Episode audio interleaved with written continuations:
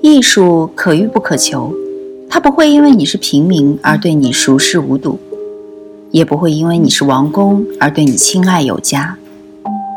与同听艺术，带你感受艺术的奥秘和热情的世界。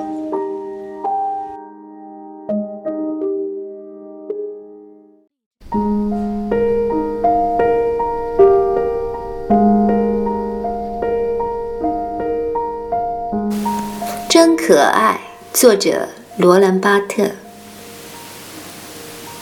可爱，说不清自己对情偶的爱慕究竟是怎么回事儿，恋人只好用了这么个呆板的词儿：可爱。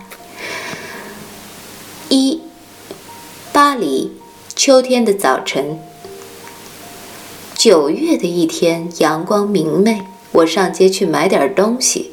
那天上午，巴黎真可爱。等等，纷纭的知觉和感受刹那间构成了一个令人头晕目眩的印象。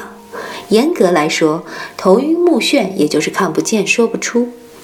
天气、季节、光照、大街、人流、巴黎的市民、繁华的商店，所有这些都让人触景生情。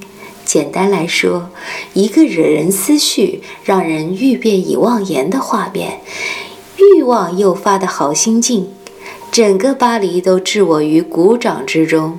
虽然我并未有意去捕捉它，我说不上是慵倦，也不能算是贪婪。历史、劳动。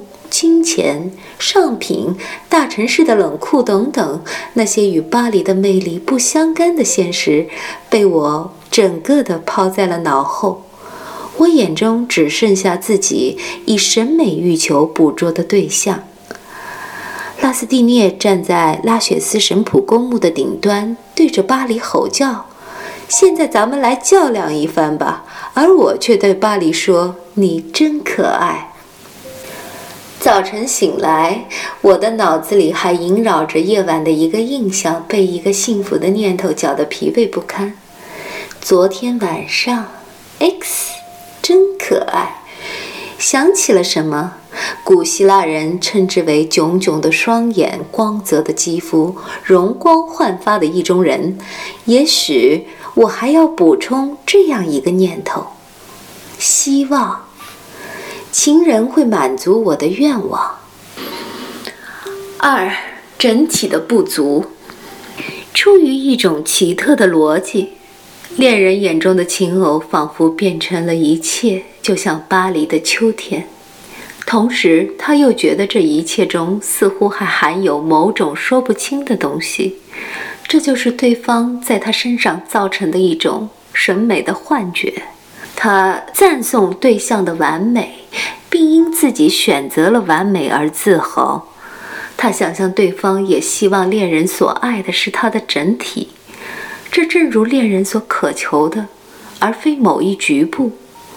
对这整体，恋人用了一个空泛的词，因为完美在详查整体时，整体就不可能不缩小。这个空泛的词就是“真可爱”。这里没有丝毫具体的点，只有情感融铸的整体。然而，真可爱这一赞叹在显示整体的同时，又揭示出整体的不足之处。他想点明我迷恋的究竟是对方身上的什么东西，但这些东西恰恰又是不可捉摸的。我好像始终蒙在鼓里。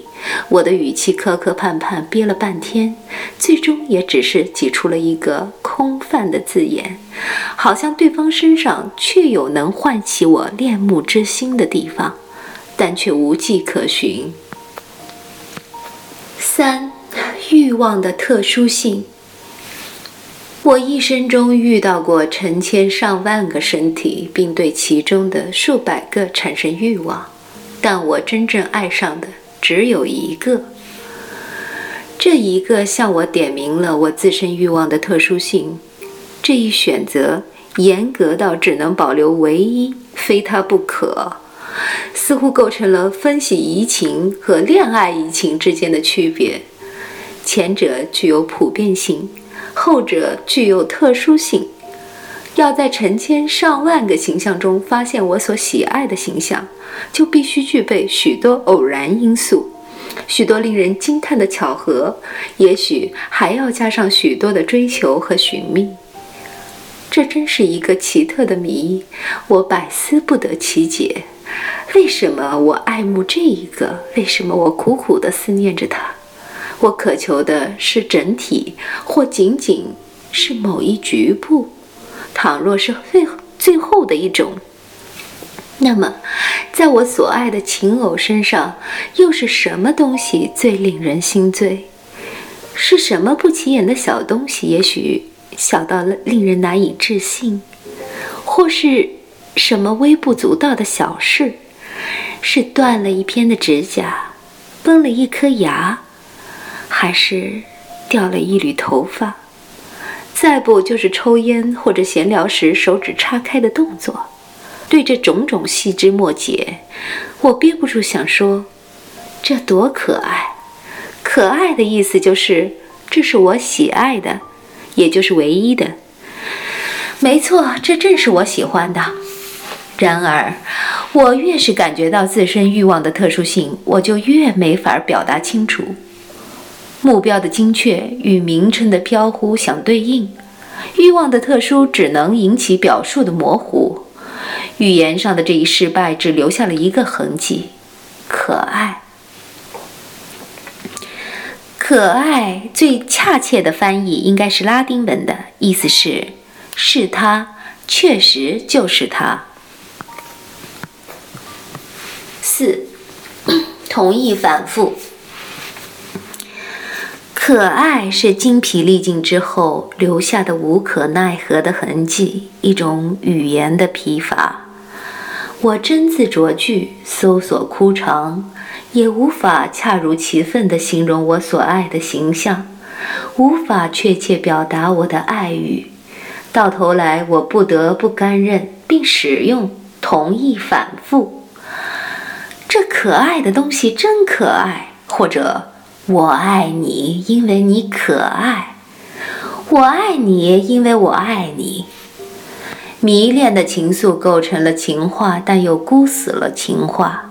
要形容迷恋，总不外乎这样的表述：我给迷住了。到了语言的尽头，不得不重复最后一个词，就像唱片放完之后老是重复同一个音一样。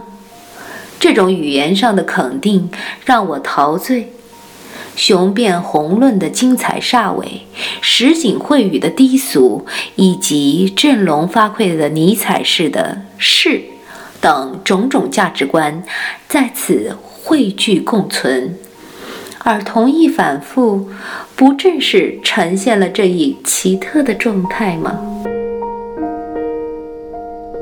我是雨桐听艺术的主播老 C，把你感兴趣的文章发给我们，我们会把它分享给更多的人。